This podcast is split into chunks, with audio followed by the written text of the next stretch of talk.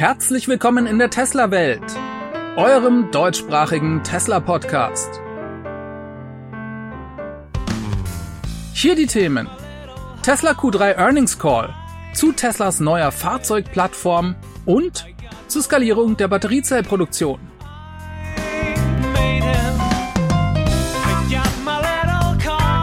Mein Name ist David und dies ist die Folge 252.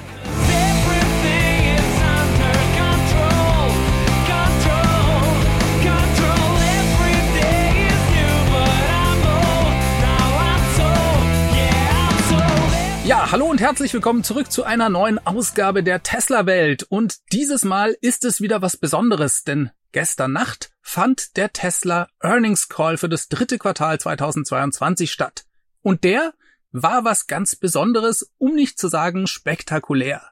Darüber müssen wir reden, unter anderem über die Kosten für Teslas brandneue Fahrzeugplattform, dann über interessante Details zum Tesla Semi-Truck, einen möglichen Aktienrückkauf und ein großes Update zur Batteriezellproduktion von Tesla. Bevor wir aber damit einsteigen, schauen wir uns erstmal die wichtigsten Fakten des Earnings Calls an. Um es kurz zu machen, es war mal wieder ein absolutes Rekordquartal für Tesla auf allen Ebenen. Ich werde hier jetzt nicht ganz so detailliert in alle Zahlen einsteigen, Wen das genau interessiert, der kann sich gerne das PDF von Tesla anschauen, wo alle Details drin zu finden sind. Das verlinke ich auch unten nochmal in den Show Notes. Hier erstmal die wichtigsten Highlights. Tesla generiert weiterhin sehr viel Cash. Der sogenannte freie Cashflow, der lag bei 3,3 Milliarden US-Dollar und hat damit die Erwartungen der Börse bei Weitem übertroffen. Die hatten nämlich das Ganze auf 2,2 Milliarden geschätzt. Dieser freie Cashflow, das ist das, was Tesla am Ende des Quartals mehr auf dem Konto hat. Das ist sozusagen der operative Cashflow minus der sogenannten Capital Expenditures. Das sind die Investitionen bei Tesla. Ja, und das ist eine beachtliche Summe, vor allem wenn man bedenkt, dass Tesla ja 20.000 Autos am Schluss des Quartals noch auf dem Weg zum Kunden hatte. Denn genau das wirkt sich ja negativ auf den Cashflow aus. Nimmt man die letzten zwölf Monate zusammen, hat Tesla hier sogar 9 Milliarden an freiem Cashflow generieren können. Das ist schon mal der erste wichtige Punkt. Der zweite sind sicherlich die Margen bei Tesla. Die sind industrieführend und hier konnten sie nochmal eine Schippe oben drauflegen. Bei 17,2 Prozent operative Marge ist Tesla inzwischen angekommen und das ist mehr als bedeutend. Schaut man sich allein den Automotive-Bereich an, dann lagen sie bei 27,9 Prozent. Ja, und der CFO von Tesla, Zachary Kirkhorn, der sagte dazu, dass die beiden neuen Fabriken, also Texas und Berlin, Tesla hier, was die Margen angeht, deutlich noch belasten. Denn die sind ja gerade erst im Produktionshochlauf und damit eben immer noch ein negativer Einfluss auf das Ergebnis. Das wird im vierten Quartal dann vermutlich schon besser. Nimmt man mal die Giga Texas und die Giga Berlin raus und rechnet auch noch die sogenannten Regulatory Credits die sich eigentlich positiv auf das Ergebnis auswirken, raus, dann wäre Tesla im Automotive-Bereich sogar fast auf 30% Marge gekommen. Das ist schon der Wahnsinn, denn es gibt ja auch noch andere Sachen, die die Margen belasten, zum Beispiel die Rohstoffpreise oder auch die Gesamtlage der Weltwirtschaft und Währungsschwankungen. Schauen wir uns nur den Energiebereich bei Tesla an, dann gab es auch dort Rekordprofitabilität. Da liegen die Margen bei rund 10% und das durch mehr Verkauf von Megapacks und Powerwalls. Hier gab es ein deutliches Wachstum von 62 Prozent im Vergleich zum Vorjahresquartal, wenn man sich mal die Installation von Storage-Produkten bei Tesla anschaut. Im Solarbereich waren es ungefähr 10 bis 12 Prozent Wachstum bei den Installationen. So, das mal zu den wichtigsten Kennzahlen und jetzt wollen wir uns natürlich mit den Fragen und den wichtigen verschiedenen Themen des Earnings Calls befassen. Schauen wir uns das Thema Nachfrage erstmal an. Hier kamen ja in der Tesla Community in den letzten Wochen große Zweifel auf. Gerade auch im Hinblick auf China und Europa, was die sinkenden Lieferzeiten angeht. Elon sagte dazu, das vierte Quartal wird episch. Die Fabriken laufen auf voller Kapazität. Die Nachfrage ist absolut Bombe. Er sagte, wir können jedes Auto verkaufen, das wir bauen, und zwar so weit wir in die Zukunft schauen können. Ja, China befindet sich in einer Art Rezession, gerade was den Häusermarkt angeht. In Europa herrscht die Energiekrise. Den USA geht's vergleichbar gut, auch wenn dort die Zinsen weiter steigen. Aber Tesla wird sich in Zukunft, was die Skalierung angeht, nicht einschränken müssen. Und es liegt vor allem auch daran, dass Tesla, wenn man sich die Gesamtgröße des Automobilmarkts anschaut, ja nur einen ganz kleinen Teil ausmacht. Die Verbraucher haben sich fürs Elektroauto entschieden und der Markt wird deswegen allein schon in Zukunft wachsen.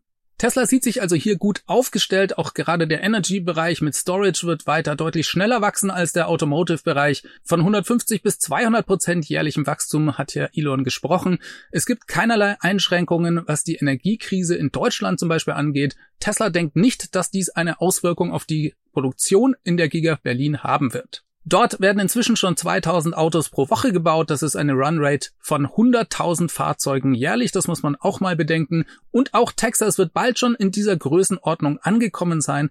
Und auch in Fremont, der vielleicht kompliziertesten Fabrik von Tesla, steigt der jährliche Output. Sie konnten die Produktion auch im Q3 hier nochmal steigern. Tesla geht weiterhin davon aus, dass sie 50% jährliches Wachstum bei der Produktion hinbekommen. Nicht unbedingt bei den Deliveries, wenn man sich das vierte Quartal anschaut. Denn Tesla ist inzwischen so groß geworden, dass sie echte Probleme haben, die Autos am Ende des Quartals von der Fabrik zum Kunden zu bekommen. Das war auch das Problem in diesem Quartal, deswegen sind 20.000 Autos in Transit. Dann sprach Elon vom potenziellen Wert von Tesla an der Börse. Und er sagte vor einigen Earnings Call, da habe er gesagt, dass Tesla vielleicht eines Tages die Größe von Apple erreichen könnte. Apple hatte damals so rund 700 Milliarden US-Dollar Marktkapitalisierung und Tesla hat das inzwischen ja tatsächlich erreicht. Und jetzt ist Elon der Meinung, dass Tesla den aktuellen Wert von Apple bei weitem übertreffen könnte. Er denkt sogar, dass sie nicht nur Apple übertrumpfen können, sondern Apple und Saudi Aramco zusammengenommen. Also, Apple hat derzeit ungefähr einen Marktwert von 2,3 Billionen US-Dollar und Saudi Aramco liegt bei ungefähr 2,1 Billionen Dollar. Tesla heute bei knapp 700 Milliarden US-Dollar.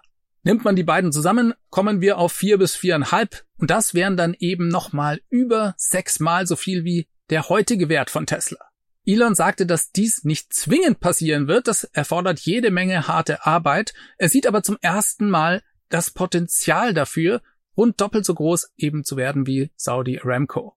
Und wem das noch nicht spektakulär genug ist, der halte sich jetzt fest. Denn Elon sagte, All dies sei noch ohne den Tesla Optimus Robot geplant.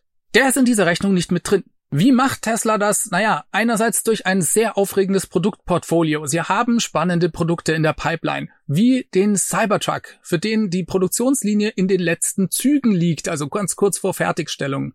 Dann gibt es die neue Robotaxi-Plattform, an der Teslas Designteam mit Hochdruck arbeitet und auch hier geht alles gut voran. Und dann sagte er, plane Tesla bei der Batteriezellproduktion 1000 Gigawattstunden Produktionskapazität in den USA zu installieren. Und zwar so schnell wie nur Menschen möglich. Und das dazu dann auch noch voll vertikal integriert. Das heißt, Tesla will alles in-house machen. Die Anodenproduktion, die Kathodenproduktion und auch die Lithiumraffinierung. So, jetzt müssen wir mal ganz kurz alle tief durchatmen. Was bedeuten denn 1000 Gigawattstunden Zelloutput pro Jahr? Das ist ja erstmal eine abstrakte Zahl.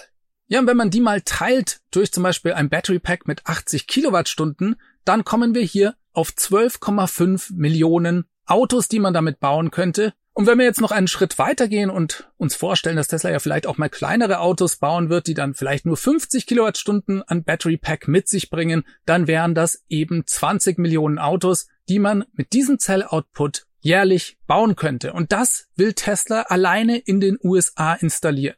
Bisher war immer die Rede von 100 Gigawattstunden, also einem Zehntel davon jährlich in Texas und auch in Berlin war die Rede erstmal von 100 Gigawattstunden, dann vielleicht später mal 200 bis 250. Ihr seht also schon, da liegt jetzt ein Faktor 10 dazwischen, wenn wir uns mal Texas anschauen. Und Elon sagte, und das können wir ihm an dieser Stelle glauben, wir blicken in eine aufregende, in eine beispiellose Zukunft.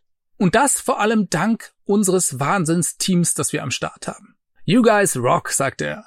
Ja, und da bleiben wir auch noch ein bisschen bei den Batteriezellen und schauen uns die 4680er Zellproduktion bei Tesla an. Die kommt nämlich inzwischen richtig in Gang. Von Rapid Traction sprach er hier. Der Hochlauf ist jetzt exponentiell.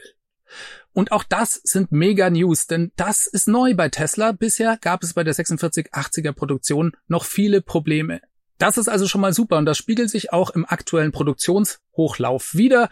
Der ist dreimal so hoch im Vergleich zum Vorquartal. Zellen für rund 1000 Autos pro Woche kann Tesla hier inzwischen bauen und es geht vor allem jetzt darum, die Kosten weiter runterzubringen und die Produktion noch weiter zu skalieren. In Texas bauen sie bereits die zweite Generation der Produktionslinie für die eigene Batteriezellproduktion und auch das ist spannend und sollten wir weiter beobachten. Ja, und dann kam noch ein absoluter Hammer. Denn Elon sagte, wenn wir es geschafft haben und einmal alles vertikal integriert haben, also Kathodenfabrik, Lithiumraffinerie, Batteriezellproduktion und so weiter, dann sehen wir uns auf einem guten Weg dahin, auf 70 Dollar Produktionskosten pro Kilowattstunde auf dem Zelllevel zu kommen. Und das noch vor der Förderung. Auch das ist der absolute Hammer, Leute, denn ein 55 Kilowattstunden Pack, das würde dann Tesla in der Produktion, was die Zellen angeht, nur noch 3850 Dollar kosten. Und in den USA gibt es ja ab jetzt eine Wahnsinnsförderung für Batteriezellproduktion. Bis zu 45 Dollar. 35 für die Zellproduktion und nochmal 10 Dollar für das Battery Pack obendrauf. Und wenn ich jetzt mal nur diese 35 für die Zellproduktion abziehe, dann ist das ja 50% Förderung, die Tesla hier bekommt. Und ein Battery Pack mit 55 Kilowattstunden, das würde Tesla dann in der Produktion nur noch 1925 Dollar kosten. Ein echter Hammer. Kann Tesla denn die Anforderungen der Regierung, was die Batteriezellförderung angeht, erfüllen? Die Antwort ist ja, das kann Tesla auf jeden Fall einhalten. Kommen wir mal zur Entwicklung der künstlichen Intelligenz bei Tesla. Und da gibt es ja verschiedene Themen. Zum einen mal den AI-Day, den Tesla abgehalten hat. Der war sehr erfolgreich. Sie bekommen unglaublich viele Bewerbungen im Anschluss. Was die Erfolgschancen von Dojo angeht, da sagte Elon auch was Interessantes. Das ist von den ganzen AI-Themen vielleicht noch das unsicherste, wenn man sich die Erfolgschancen anschaut. Bei der Entwicklung von Nvidia GPUs, da geht eben auch sehr viel voran und Tesla ist sich da noch nicht ganz sicher, ob sie da mithalten können. Das Team sei aber überzeugt, dass sie hier die beste Architektur haben und das wird sich dann vermutlich im nächsten Jahr bereits herauskristallisieren. Was die FSD Beta angeht, da wächst die Userzahl stetig. 160.000 gibt es inzwischen. Seit Beginn wurden damit über 60 Millionen Meilen gefahren. Ein weiter Release auf die gesamte Flotte ist in den USA im vierten Quartal geplant. Das heißt, jeder, der Tesla FSD dann haben möchte, kann es sich kaufen und es dann auch bekommen. Es wird bis Ende des Jahres so gut funktionieren, dass dann fast keine Interventionen mehr nötig sind. Ist es ein Level 4 oder ein Level 5 System? Nein, mit Sicherheit nicht. Der Fahrer muss schon noch weiter mit am Steuer bleiben. Aber man wird eben fast nicht mehr eingreifen müssen. Und selbst heute sieht Tesla bereits, dass Leute, die mit der FSD Beta unterwegs sind, sicherer unterwegs sind als Leute, die selber fahren. Sie denken, dass sie im nächsten Jahr das dann auch den regulatorischen Behörden in den USA beweisen können. Die Erfolgschance für FSD, autonomes Fahren, sieht Elon bei 100 Prozent. Die gleichen Erfolgschancen sieht er auch beim Tesla Bot übrigens, wenn Tesla genügend Zeit hat. Über die Dauer werden sie hier Erfolg haben, sagt er. Kommen wir mal zum Thema Aktienrückkauf und darüber habe ich ja hier bereits mit Alexandra fleißig spekuliert Video findet ihr oben nochmal in der Beschreibung und auch unten in den Show Notes. Ja, Tesla zieht das tatsächlich in Erwägung, aber vermutlich erst 2023. Sie könnten nächstes Jahr, auch wenn es sehr schlecht laufe, Aktien im Wert von 5 bis 10 Milliarden Dollar locker zurückkaufen. Und wahrscheinlich werden sie das auch tun. Hier muss das Tesla Board noch zustimmen, aber die Chancen stehen doch sehr, sehr gut dafür. Noch ein kurzes Update zum Cybertruck, denn hier wurde Tesla gefragt, wann der denn in die Massenproduktion geht. Das war ja immer so ein bisschen unklar und sie sagten hier nochmal, dass die frühe Produktion Mitte nächsten Jahres losgeht und der Produktionshochlauf wird dann bis Ende 2023 beziehungsweise dann 2024 erfolgen. Es tut ihnen leid, dass es hier ein bisschen länger dauert, aber das Produkt wird wirklich spitze. Ein anderes sehr wichtiges Produkt nächstes Jahr wird der Tesla Semi-Truck. Elon wird dieses Jahr am 1. Dezember die ersten Einheiten davon an PepsiCo übergeben. Und Tesla hat nochmal betont, dass es beim Tesla Semi-Truck keinerlei Einschränkungen bei der Fracht gebe, verglichen mit einem Diesel-LKW. Er kommt über 800 Kilometer weit und das bei voller Beladung. Der Produktionshochlauf, der dauert dann wieder ungefähr ein Jahr und Tesla wird versuchen, im Jahr 2024 so 50.000 Einheiten davon in den USA abzusetzen. Klar ist für Tesla, für Schwerlast-LKWs ist keinerlei Wasserstoff notwendig. Und das werden sie mit dem Tesla Semi-Truck beweisen.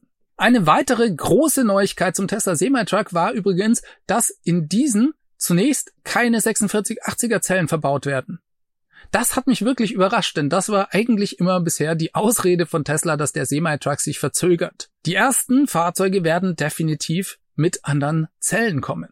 Und so wie ich Elon und sein Team verstanden habe, kommen die 4680er Zellen, die sie jetzt produzieren, dann eher in Model Y aus Texas oder eben auch in den Cybertruck.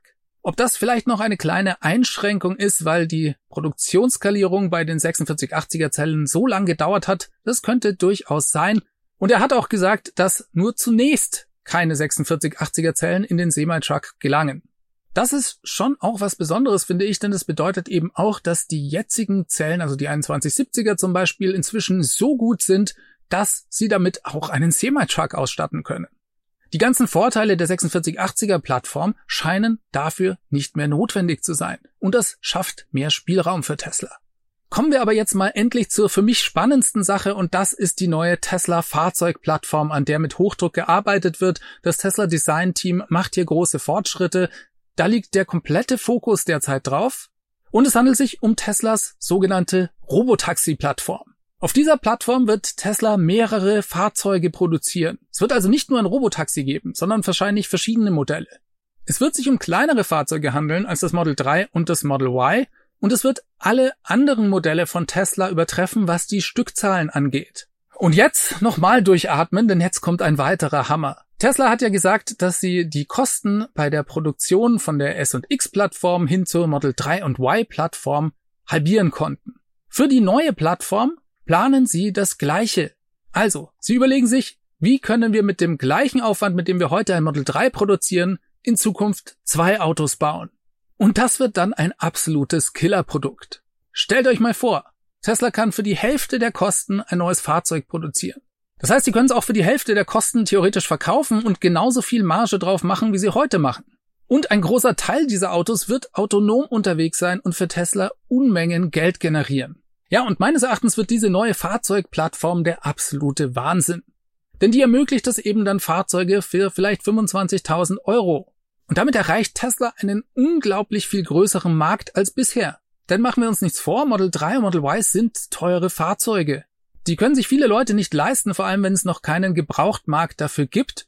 Und das heißt, für jeden Dollar oder Euro weniger, für den Tesla hier ein Fahrzeug anbieten kann, steigt die Nachfrage danach exponentiell. Dies stellt dann auch sicher, dass Tesla über 50 Prozent jährliches Wachstum zukünftig weiter hinlegen kann. Und ich habe mich ehrlich gesagt gefragt, wieso Elon denn hier jetzt zum ersten Mal das Potenzial sieht, dass Tesla ein Vielfaches des Wertes von zum Beispiel Apple erreichen könnte. Und ich könnte mir gut vorstellen, dass hierin ein Teil der Antwort liegt. Tesla sieht einen Weg mit dieser neuen Plattform, die Kosten hier nochmal zu halbieren. Es gibt sicher noch andere Gründe, zum Beispiel die Sicherheit, mit der er davon ausgeht, dass Tesla das autonome Fahren bald lösen wird. Oder auch die Fortschritte bei der Senkung der Kosten bei der Batteriezellproduktion oder überhaupt, dass sie sich vornehmen können, diese auf 1000 Gigawattstunden jährlichen Output in den USA zu skalieren. In jedem Fall ist es eine spannende Zukunft und für mich war das ein äußerst spannender Earnings Call. Ich weiß nicht, wie es euch damit geht. Die Börse hat nach Börsenschluss und nach Veröffentlichung der Zahlen erstmal mit minus sechs Prozent reagiert. Auch das ist immer wieder erstaunlich bei Tesla. Den einzigen Grund dafür, den ich gefunden habe, war vielleicht die Ansage, dass sie eben nicht 50 Prozent Wachstum bei den Deliveries hinbekommen, sondern nur bei der Produktion. Aber hey, ehrlich gesagt, das spielt eigentlich überhaupt keine Rolle, solange sie die 50 Prozent bei der Produktion hinbekommen. Ob sie die Fahrzeuge dann ein Quartal später verkaufen, ist doch letzten Endes egal. So ist es mit der Börse und Tesla. Bestergebnisse, Rekordquartale und große Aussichten auf die Zukunft führen zu nachbörslichem Aktienkursfall. Daran sind wir aber inzwischen schon gewohnt und für mich birgt das dann immer eine hervorragende Gelegenheit, mehr Tesla-Aktien zu kaufen. Das ist kein Börsenadvice hier an dieser Stelle, sondern einfach nur meine Meinung. Macht eure eigene Due Diligence und so weiter. Ihr kennt das schon. Es sind ein paar Tage seit dem Earnings Call vergangen und Tesla hat es getan. Sie haben die Preise für die Fahrzeuge in China gesenkt. Und zwar um bis zu neun Prozent. Und nicht nur das, sie haben dort auch im kleineren Umfang eine Art Wiederauflage des Referral-Programms an den Start gebracht. Und da stellt sich natürlich die große Frage, hat Elon im Earnings Call gelogen? Hat Tesla nicht vielleicht doch ein Nachfrageproblem? Geht Tesla nicht vielleicht doch noch unmittelbar pleite und sollten wir da draußen nicht schnellstmöglich all unsere Tesla-Aktien loswerden? So, bevor wir darüber reden, wollte ich noch ganz kurz eine persönliche Ankündigung machen, ganz passend zum Thema übrigens, denn ich verkaufe mein Tesla Model 3. Es ist ein rotes, wunderschönes Standard Range Plus aus China mit weißem Innenraum und wem ein neues Fahrzeug zu teuer ist oder wer keine Lust hat, monatelang auf die Lieferungen zu warten, der hat jetzt die Möglichkeit, mein Model 3 zeitnah zu kaufen. Ich liebe mein Model 3 heiß und innig, aber ich habe noch ein zweites bestellt und ich habe auch noch ein Model Y in Bestellung.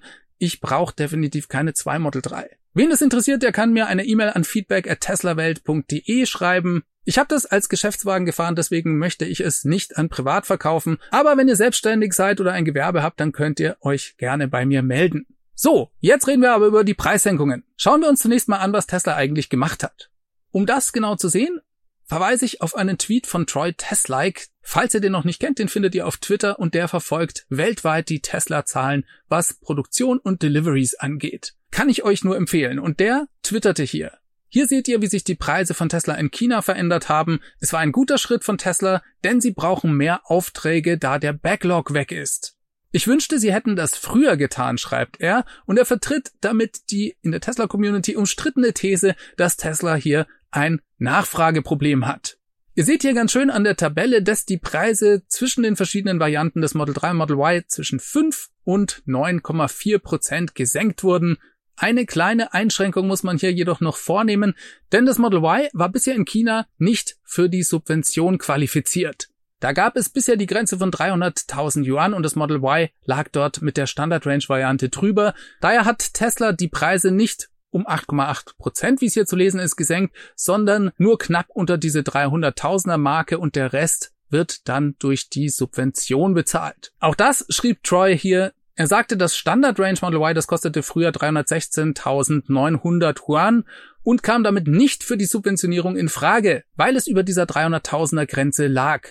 Tesla hat den Preis jetzt auf 299.988 Yuan gesenkt. Das ist ein Preisrückgang von 5,3 Prozent und nach der Subvention ist das Fahrzeug dann 8,8 Prozent günstiger. Die Preise von Troy, die enthalten also die Subvention in China bereits. Ja, und Tesla hat diese Preissenkung sogar begründet. Das haben sie gegenüber Reuters mitgeteilt. Die schrieben da, Tesla teilte Reuters mit, dass es die Preise an die Kosten anpasst. Die Kapazitätsauslastung in der Gigafactory in Shanghai habe sich verbessert, während gleichzeitig die Lieferkette trotz der Auswirkungen der strengen Null-Covid-Politik weiter stabil bleibe. Und das habe zu niedrigeren Kosten geführt, hieß es. Zitat Ende.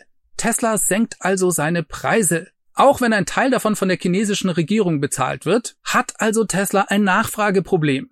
Das wurde ich unter anderem schon in den Kommentaren von euch nach meinem Earnings Call Video gefragt. Tesla hat ja immerhin 20.000 Fahrzeuge am Ende des Quartals in Transit, also auf dem Weg zum Kunden gehabt. Die haben sie nicht geschafft auszuliefern und das würde doch dann auch vielleicht die sinkenden Preise bei der Tesla-Aktie erklären. Und könnte es nicht vielleicht auch sein, David, dass du einfach nur ein schlimmer Tesla-Fanboy bist, der dem Confirmation Bias unterliegt und einfach nur das hören möchte, was ihm eh ins Weltbild passt? Und ich kann dazu eigentlich nur antworten, schauen wir uns doch nochmal an, was Tesla eigentlich im Earnings Call dazu gesagt hat. Sie haben ganz klar Nein gesagt. Wir haben kein Nachfrageproblem. Wir können jedes Auto verkaufen, das wir in Zukunft bauen können, zumindest soweit wir in die Zukunft blicken können. Aber stimmt es jetzt? Wie weit kann ein Tesla eigentlich in die Zukunft blicken? Vermutlich nicht so weit, aber sie werden zumindest eine gute Idee davon haben, was im vierten Quartal passiert. Und für mich haben sie eine sehr plausible Begründung geliefert. Sie sagt nämlich, dass sich die Kunden da draußen für Elektroautos entschieden haben. Der Wandel dahin, der läuft. Und deswegen wächst der Markt für Tesla jeden Monat. Tesla hat im Moment nur einen sehr, sehr kleinen Anteil am gesamten Automobilmarkt in der Welt. Und wenn immer mehr Leute Elektroautos wollen, dann kann auch Tesla immer mehr Autos verkaufen, selbst wenn sie relativ teuer sind. Und die 20.000 Autos in Transit, die haben sie so begründet, indem sie sagten, wir sind einfach inzwischen zu groß geworden. Wir haben ja am Ende des Quartals immer eine große Delivery-Welle. Und wir bauen in China so viele Autos inzwischen, dass wir die einfach nicht mehr von der Fabrik wegbekommen. Es gibt nicht genügend LKWs und es gibt nicht genügend Schiffe. Und auch das finde ich eine sehr sinnvolle Erklärung. 20.000 Fahrzeuge sind für die Giga Shanghai auch gar nicht mehr viel, sondern nur wenige Tage Produktion. Dementsprechend wird diese Zahl in Zukunft auch noch steigen. Die Erklärung fand ich also schlüssig. Warum senkt man denn jetzt aber die Preise? Ja, und die senkt man tatsächlich nur, wenn man die Nachfrage also ankurbeln möchte. Wie passt denn das jetzt zusammen? Hat Tesla dann vielleicht ein lokales Nachfrageproblem? Ja, das könnte vielleicht schon eher sein. Aber vielleicht sollten wir uns auch erst nochmal anschauen, was denn Nachfrageproblem überhaupt bedeutet. Dazu habe ich einen super Tweet gefunden, der fasst das schön zusammen. Der schreibt, Nachfrageproblem heißt Drosselung der Produktion. Preise ganz hart an der Gewinnschwelle oder sogar darunter. Und das ist bei Tesla absolut nicht der Fall. Wir haben es gerade im Earnings Call gehört. Tesla macht fast 30 Prozent Marge auf die Fahrzeuge.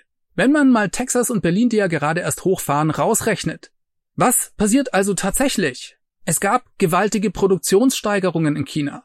Tesla spart sich hiermit auch Transportkosten, denn chinesische Autos bleiben dann eher in China.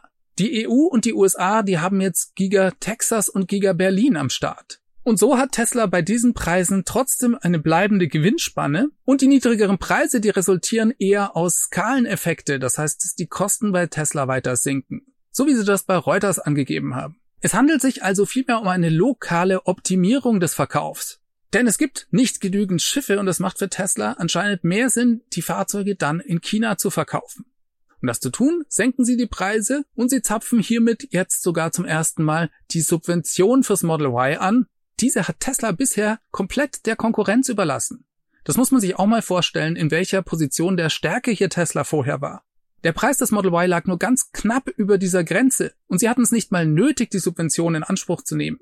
Trübt das denn jetzt den positiven Ausblick auf Tesla? Und vielleicht sollte man sich hier überlegen, was wäre denn überhaupt eine Trübung des positiven Ausblicks? Für mich wäre das ganz klar, wenn es Tesla nicht weiter schaffen könnte, um 50 Prozent jährlich die Produktion zu steigern. Wenn das Ziel über mehrere Jahre gefährdet wäre, dann könnte man von einer Trübung des Ausblicks sprechen. Ich glaube aber, dass das hier überhaupt nicht der Fall. Dementsprechend sehe ich das Ganze als kein großes Problem an. Der Markt für Elektroautos, der wächst in Europa stetig weiter. Verbrennerverkäufe gehen zurück und wir sehen Wachstum bei den Elektroautos. Und die USA, die sind sowieso komplett raus. Denn die haben ein derart verrücktes Förderprogramm für Elektromobilität an den Start gebracht, von dem Tesla bisher ausgeschlossen war, und jetzt ab Januar erst wieder davon profitieren kann, sodass ich mir da für Tesla gar keine Sorgen mache. So, jetzt würde ich natürlich auch noch gerne von euch wissen, was ihr darüber denkt. Schreibt's mir unten in die Kommentare. Bin ich ein schlimm verblendeter Fanboy, der sich alles zurechtbiegt? Oder könnte es vielleicht sein, dass Tesla hier weltweit gesehen und für die nächsten Jahre doch kein großes Problem hat? Lasst es mich wissen, ansonsten sage ich bis zum nächsten Mal. Ich hoffe, es hat euch gefallen und lasst mir einen Daumen nach oben da und ein Abo darüber würde ich mich freuen. Habt eine gute Woche, bis zum nächsten Mal. Ciao, ciao. Diese Sendung wurde freundlicherweise vom Tesla Owners Club Helvetia, dem jungen und initiativen Tesla Club aus der Schweiz und dem TFF, dem Tesla Fahrer und Freunde e.V. unterstützt. Beide Clubs sind die Herausgeber des T&E Magazins. Das Podcast Mastering kommt dieses Mal wieder vom Daniel.